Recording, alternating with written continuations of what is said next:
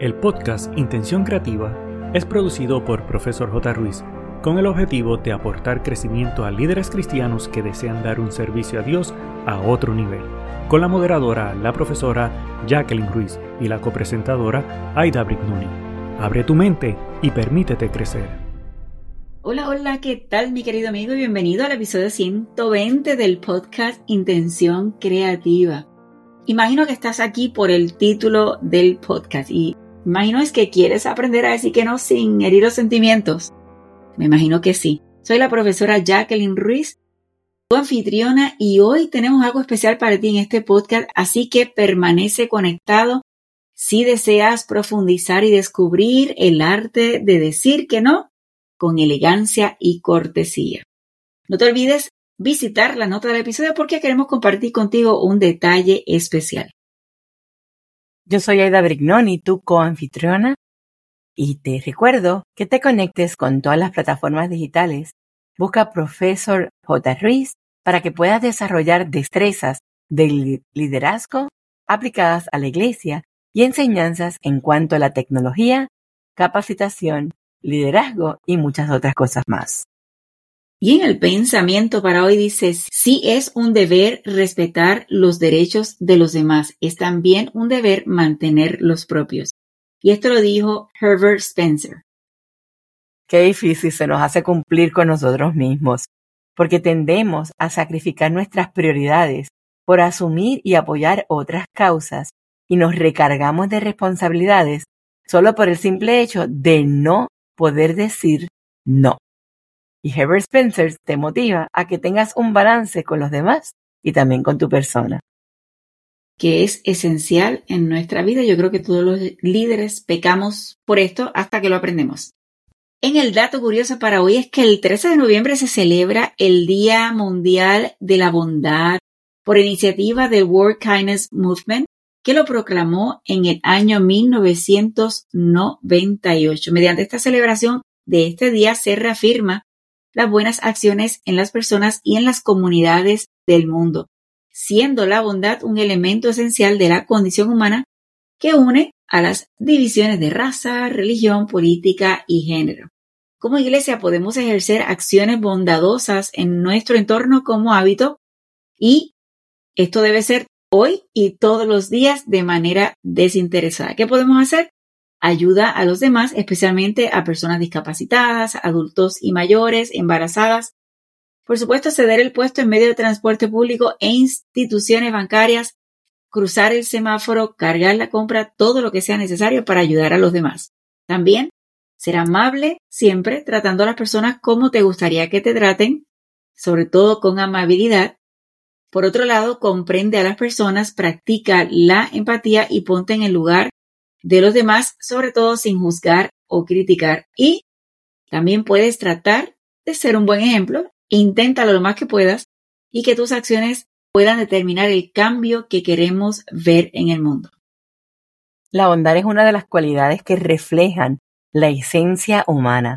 Así que únete a esta celebración de este día y practica alguna acción bondadosa en tu localidad, en tu iglesia con tus hermanos de la iglesia, con tus vecinos, con tus seres queridos, en fin, para vivir en armonía y vivir en paz.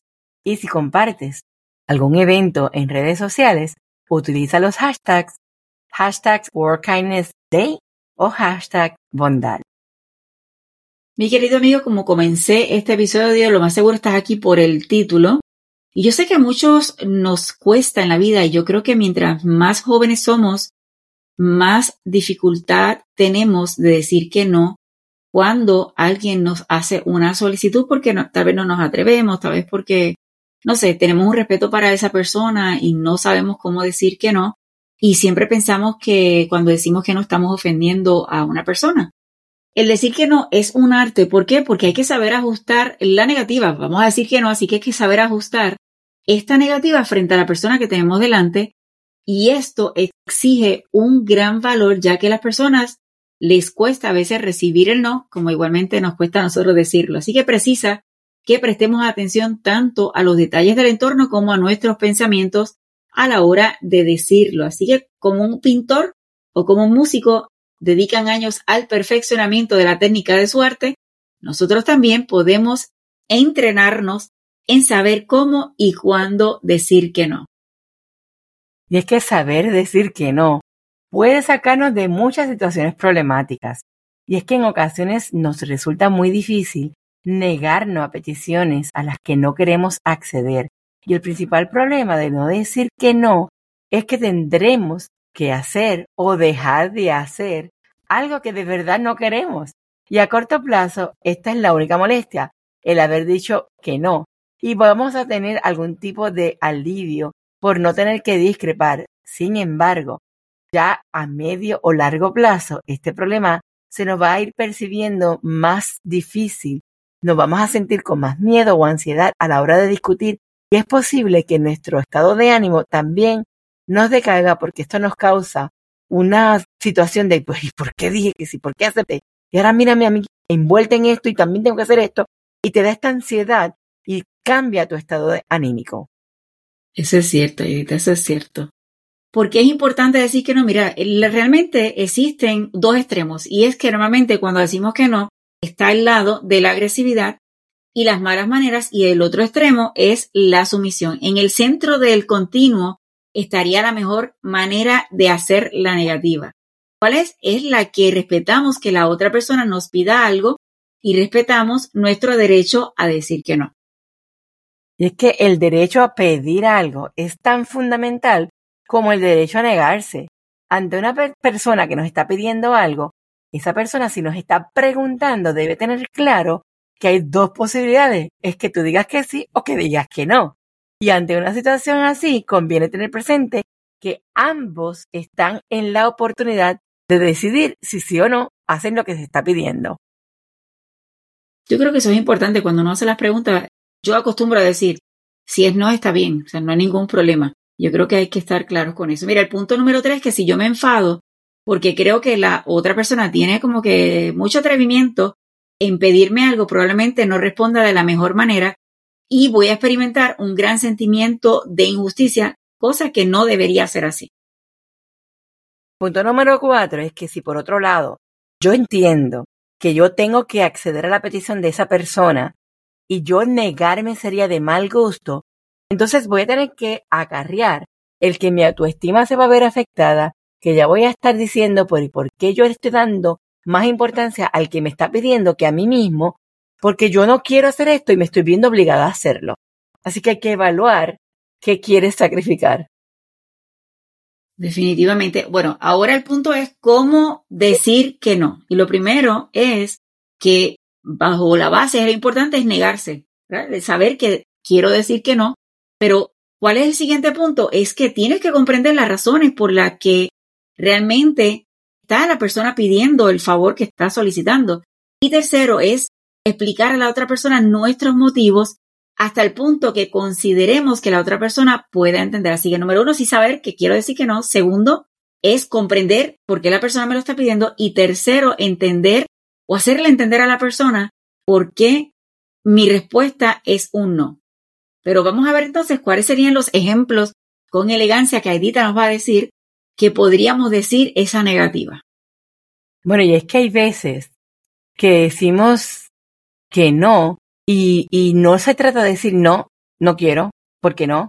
O sea, este tipo de respuesta es quizás lo que nos limita a decir que no, porque pensamos que vamos a ser cortantes, tajantes, y es que hay maneras elegantes de decir que no, sencillamente sin usar un no raspado, como decimos en nuestro país.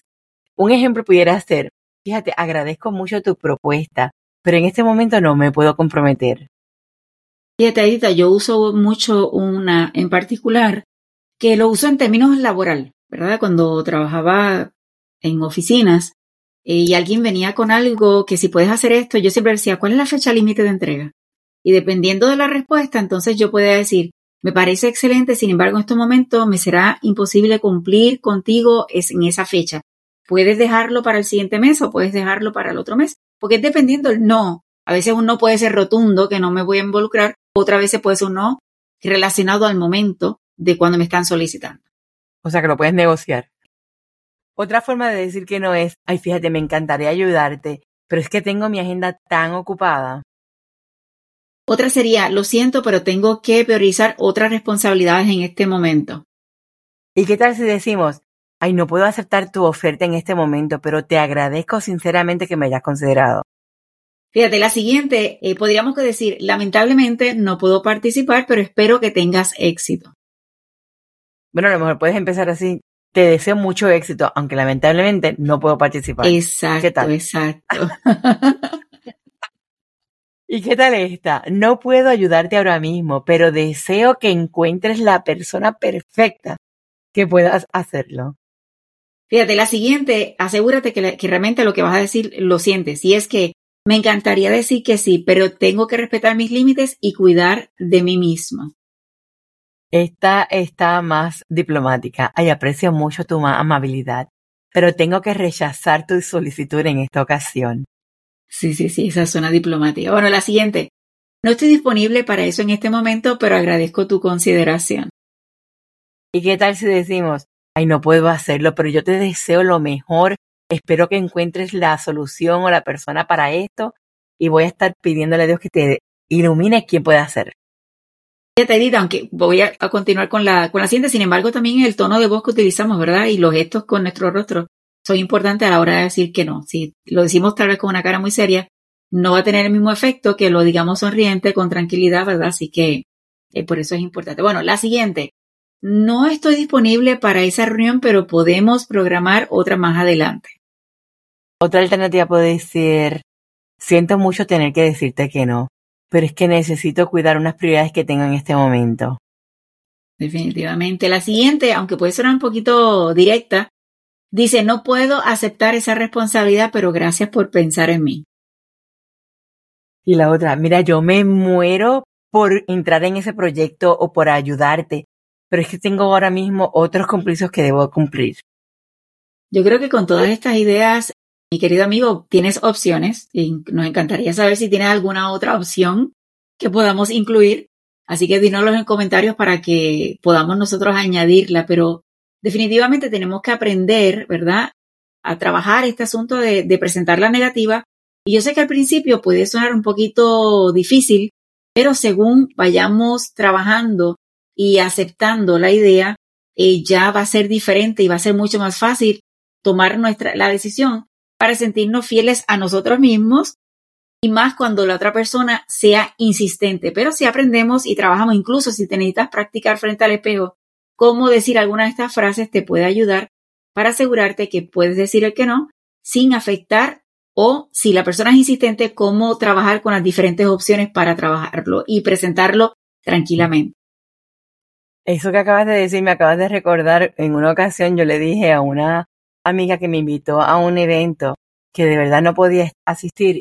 Digo, ay nena, yo me muero por asistir y por ir pero es que tengo otro conflicto de actividad y no puedo estar en ese evento contigo. Y ella me contesta, pero qué linda forma de decirme que no te mueres por ir, pero no puedes venir. Yo creo que eso ella nunca se lo olvidó y a mí tampoco, anyways. Otra opción por si acaso. este, pero hablando ahora en términos bíblicos, y es que en la Biblia también tenemos ejemplos donde personas dijeron que no y de una manera muy elegante. Y un hecho que quiero compartir está en Génesis 39 del 7 al 9 y te lo voy a leer porque es que me fascina de la manera como la Biblia lo establece. Y comienza el versículo 6 diciendo, pues Potifar le dio a José total y completa responsabilidad administrativa sobre todas sus posesiones. Con José a cargo, Potifar no se preocupaba por nada, excepto por lo que iba a comer porque José era un joven muy apuesto y bien fornido. Y la esposa de Potifar, dice el versículo 7, pronto comenzó a mirarlo con unos deseos diferentes y le dijo, ven y acuéstate conmigo. Fue una orden. Y en el versículo 8, mira cómo José contesta. Pero José se negó y le dice, mire, mi amo confía en mí y me puso a cargo de todo lo que hay en su casa. Mira qué manera elegante de rechazar una propuesta de acostarse con alguien.